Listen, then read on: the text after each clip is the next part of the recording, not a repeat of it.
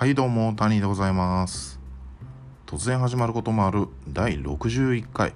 谷では本日も曇天なり。今日は10月の11日金曜日でございます。前回から1日経ったということですね。うん。私の今日という一日は、えー朝起きてすぐ大阪の実家を出まして、えー神戸の自宅に移動しましてですね。そこでまず荷物を置いて、えーそれから、えー病院ですね、うん、心療内科、うん、病院に行って、えー復職可能であるという旨の診断書をもらってですね。で、えーそれから、えー帰ってきまして。ちょっと寝て昼ぐらいに起きて。でまあダラダラしてて、えー現在15時を回ったと。まあそんな時間を迎えている感じでございます。まあとりあえず、まあ、診断書が出ましたので、えー来週からのリハビリ勤務、うんリハビリ復職が確定したということですね、うん。まあ安心した気持ちとやっぱり復職に対する不安な気持ち。これがまあ混在しているというか、まあ、もやもやした感じはしますけれど。まあでも決まってよかったなという感じでございますね。うん。えー、タニーのそんな話は置いといて。今日もメールが届いておりますので読んでいきたいと思います、えーまずはタニーのカツのコーナーにメールが来ております。ラジオネームおかず大好きボブキャット。はい。いつもありがとうございます。タニーさんお疲れ様です。お疲れ様です。ボブはもう怒っています。何に？iPhone のミュージックアプリのアーティストの表示についてです。あいうえお順なのはいいですがザ・ストーンローゼスみたいに「ザ」がついてるバンドを全部作業にするのおかしくないですか？あいうえお順にした意味ないし。それやるなら作業の中でもう一回あいうえお順必要やし。自分らもしかして株式会社で始まる会社全部家業に入れるタイプ？スティーブ・ジョブズが日本人なら墓から蘇って全力で突っ込みかねないレベルやと思います。リンゴ大好き谷さんにお聞きしたいですと。はい、もうこれは勝つやね。勝つ勝つもう断固勝つもうおっしゃる通りです。もうこれはもう我慢ならへん。うん。もう私のね、ミュージックを開いてもね、もう作業のところに「ザ」がつくバンドがもうねずらずら並んでてザ・ディランツザ・ハッピーズザ・フーザ・フォーク・クルセダーズなんやねんこれっていういやザはさもう作業じゃないやろってそれからねもう声を大にしていたいのがもう洋楽のバンドとかミュージシャンをカタカナにするなということね。うん。だからね iTunes に CD を取り込んだらあのアルファベットになっててで Apple Music から落としてきたやつはカタカナになっちゃってでなんかあの同じバンドが2個あるみたいな感じになっちゃうんやね、うん、もうこれもう気持ち悪くてしょうがない、うん、我慢ならへん。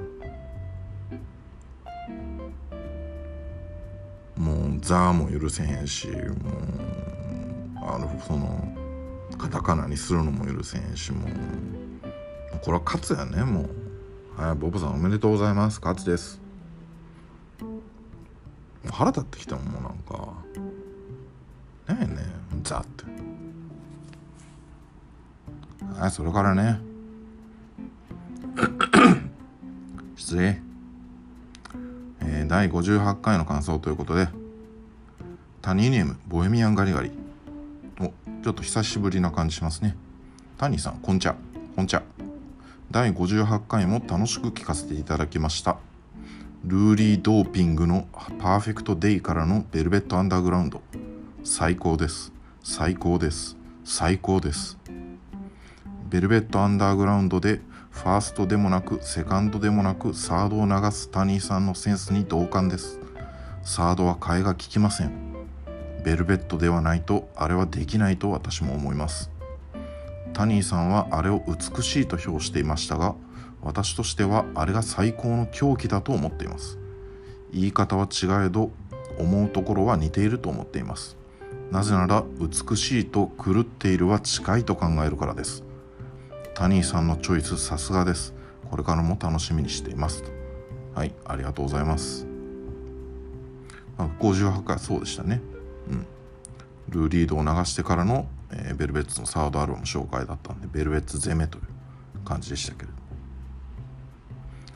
ああでもこのボヘミアン・ガリガリーさんの言ってることをちょっと分かりますね。この美しいと狂っているは近いと考える。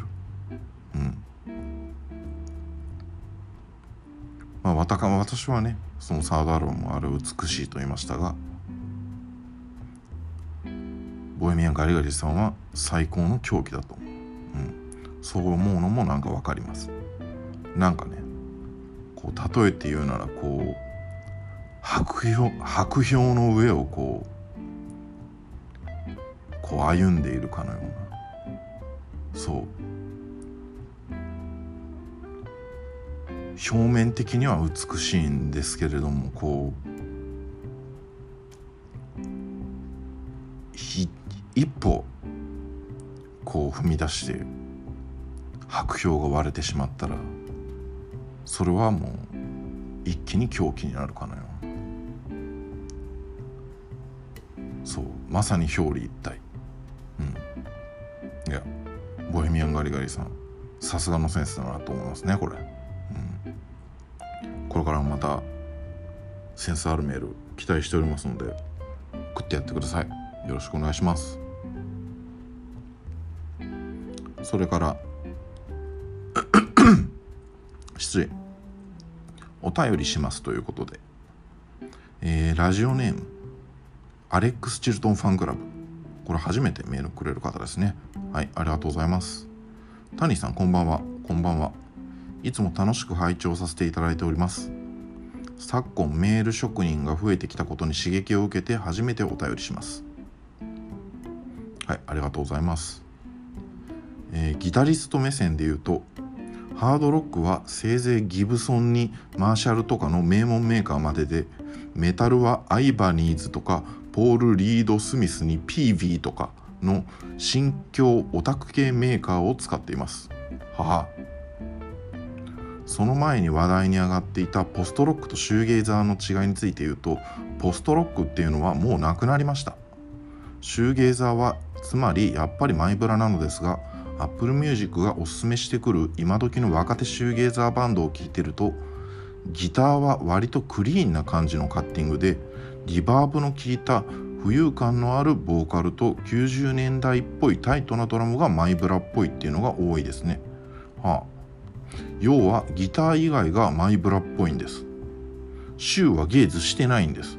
なんか不思議ですね。ところでタニーさん、リクエストしてもいいですか？私がまずリクエストしたいのはやっぱりチルトン師匠です。チルトン師匠に導かれるまま頼りない男であり続ける私ですがチルトンイズムを体現すると大抵損します。映画で言うと秋カウリスマキの世界です。リクエストはアレックス・チルトンのフリーアゲインです。皆様台風にはお気をつけくださいと。はいありがとうございます。いやアレックス・チルトンファンクラブさんはこれは相当な相当な音楽好きですねこれは。はい。こうもうねギターのメーカーとかもう全然分からへんしもうギブソンとマーシャルしか分からへんし。私ハードロック止まりやわこれ。もうメタルのこのアイバニーズとかポール・リード・スミスとかも全然知らへんしこんなああ。あとポストロックね。ポストロックってもうないのね。なんやなんでないんやろ？あとシューゲーザーね。シューゲーザーが今時のシューゲーザーはギターが割とクリーンな感じ。でギター以外がマイブラっぽい。これ不思議やね。いやシューゲーザー言うたらそのマイブラっぽいギターが強音で歪んだ感じ。それこそがシューゲーザーなんじゃないの？おっしゃる通りそれシューはゲーゼしてないね。そのシューはゲーゼしてないんやったらシューゲーザーとは言言われへんと思うんだけどな。ほんまに不思議やね。うん。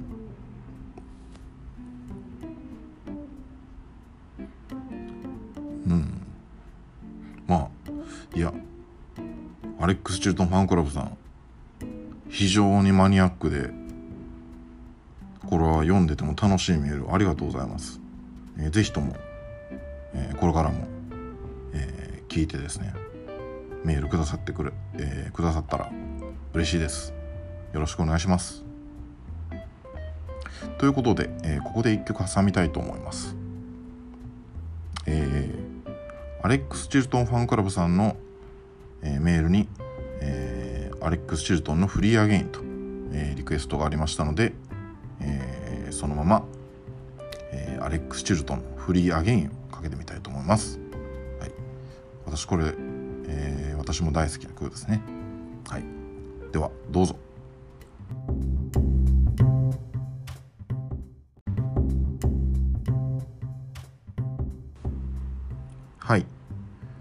アレックス・チルトンの「フリー・アゲイン」という曲でしたがいかがだったでしょうか、えー、ここでいつものタニーが選ぶ今日の1枚のコーナーに行きたいと思います。今日はですねえー、アレックス・チルトンファンクラブさんから、えー、アレックス・チルトンのリクエストもありましたので、え、今日はビッグスターというバンド、うん、このビッグスターのデビューアルバム「ナンバーワンレコード」という作品。これは1972年の作品ですね、えー、これを紹介してみたいなと思います。でこのビッグスターというバンドねあのあんまりご存知ではない方が多いと思うんですけれどもまあ、アメリカのバンドでパワーポップの先駆者的な存在ですね、うん、元祖パワーポップバンドと呼ばれたりもします。で日本での知名度は低いんですけれどもアメリカでは非常に高く評価されているバンドですね、うん、で先ほど曲を流したアレックス・チルトンという人がフロントマンで中心人物になっておりましてでこの人がねまあ非常にセンスのある人でもうまあこのビッグスターが出しているアルバム3枚ともこれが漏れなくいいのと。でアレックス・チルトンがソロになってから出したアルバム。もまあ外れないですね。うん。まあ大概いいです。うん。いやこのアレックス・チルトンという人はね本当にすごいなと思いますね。うん。でこのランナンバーワンレコードという作品について言いますと、えー、ビートルズのようなコーラスキンクスやバーズのギターサウンドを合体させたようなサウンドと形容されることもあるようです。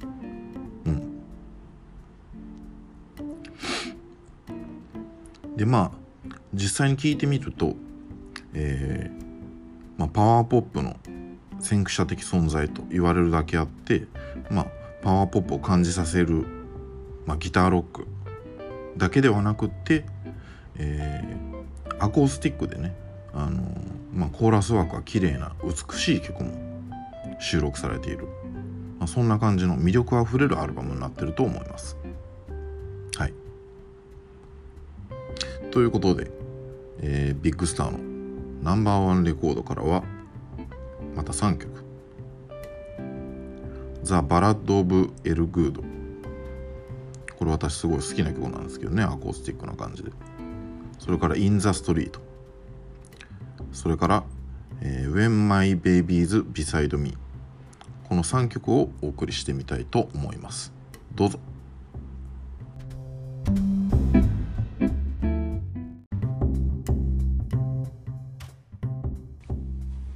はい、えー、ビッグスターのナンバーワンレコードというアルバムから「えー、ザ・バラッド・オブ・エル・グード」「イン・ザ・ストリート」「When My Baby's Beside Me」とこの3曲を聴いていただきましたがいかがだったでしょうか、えー、気になった方はですね、えー、ぜひとも Apple Music なりでアルバムを通して聴いてみてください、えー、それと、えー、前回からの繰り返しになるんですけれども、えー、Twitter からのリンクでこのラジオを聴いていただいた場合は曲が一部のみ、えー、30秒のみの再生となりますが、えー、このアンカーというアプリをダウンロードしていただいて、えちょこっと設定していただいて、えアンカーで、えラジオを聴いていただくと、え曲をフルで聴くことができます。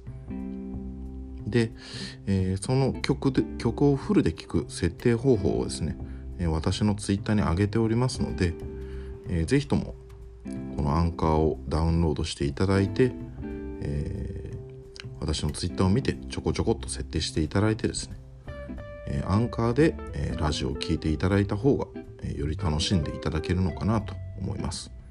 はい、よろしくお願いいたします。というところで、えー、今日のコーナーに行ってみたいと思います。今日のコーナーはタニーが選ぶジェイソン・ステイサム主演作トップ3これですね。タニーが選ぶジェイソン・ステイサム主演作トップ3まあまた映画の話なんですけどね。うん。まあジェイソン・ステイサムといえばまあ皆さんがご存知の通りイギリスが世界に誇るアクション俳優ですね。うん。まあ彼ほどのアクションスターは、まあ、世界を見渡してもなかなかいないんじゃないでしょうかね。うん、でこのジェイソン・ステイサムの主演作主演してる映画、まあ、たくさんありますけれども基本的にねあのみんな同じなんですね。うん、あのみんな内容は同じ無敵のジェイソン・ステイサムが敵を完膚なきまでにやっつける。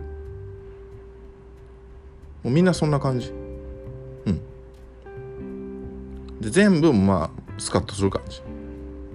ああ。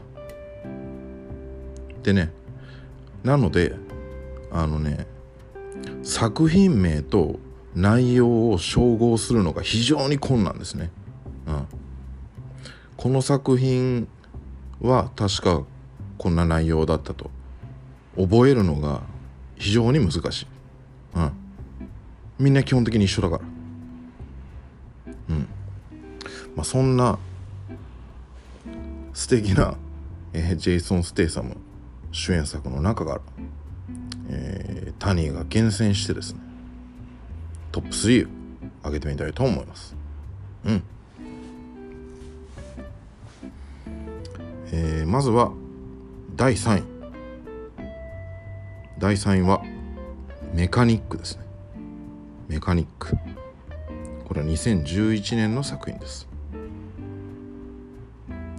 でこのメカニックえー、まあ、昔のね俳優なんですけどまあ、チャールズ・ブロンソンという有名な俳優がいましてこのチャールズ・ブロンソンの主演作のリメイクなんですね。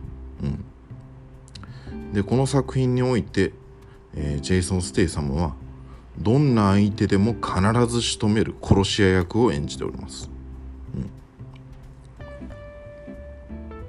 うん、で内容はあの先ほど言った通り、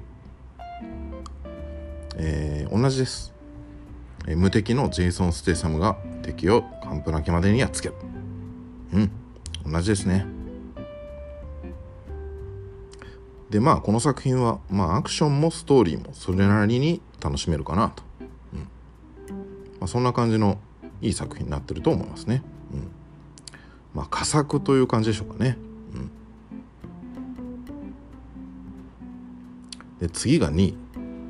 2位からが、えー、私が、まあ、特に、まあ、好きな作品と言えるんですけれどもね。うん、2位。バトルフロントですバトルフロントこれは2013年の作品です。えこの作品はですね、えー、シルベスター・スタローンが脚本を書いております。もともとは、えー、このスタローンが、えー、自分が主演するつもりで、えー、脚本を書いたそうなんですけれども、まあ、ジェイソン・ステイサムに惚れ惚れ込んで、えー、主演を託したと。そんなエピソードがついております。うん。熱い。うん。でこの作品ねあのまあ内容はまあ基本的にはあのさっき言った通り同じなんですね、うん、無敵のジェイソン・ステイサムが敵を完膚なきまでにやっつける。まあ一緒です。ただ触れておきたいのが、まあ、この作品はねあのジェイソン・ステイサムが、まあ、自分の娘を守る話なんですね。うん。まあ、これ娘小さい女の子なんですけど。でこの作品で私はもう気づいたんですね。うん。幼児とジェイソン・ステイサムの相性の良さに気づいたんですね。うん。ジェイソン・ステイサムの武骨さが女の子の可愛さを引き立てる。で逆もまたしかり。小さい女の子の可愛さがジェイソン・ステイサムの武骨さ。無敵感を引き立てる。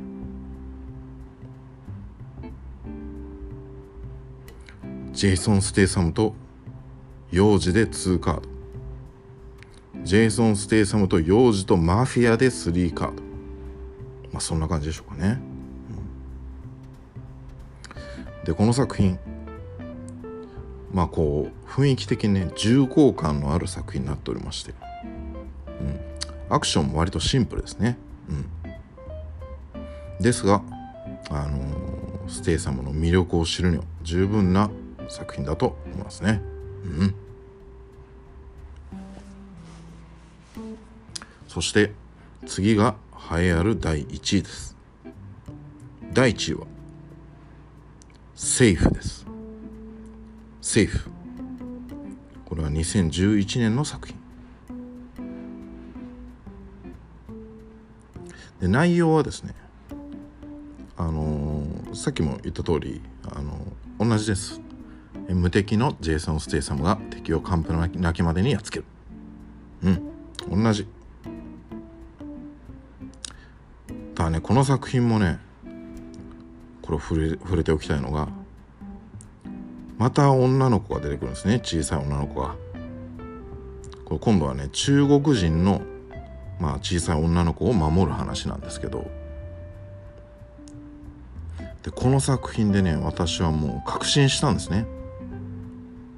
このステイサムと幼児の相性の良さに。これ確信しましたね。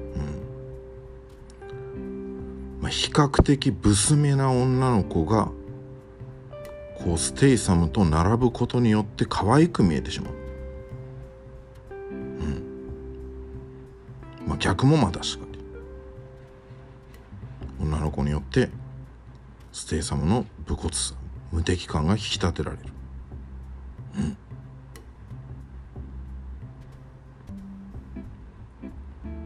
ジェイソン・ステイサムと幼児で2カードジェイソン・ステイサムと幼児とマフィアで3カード、まあ、そんな感じですかね、うん、でこの作品。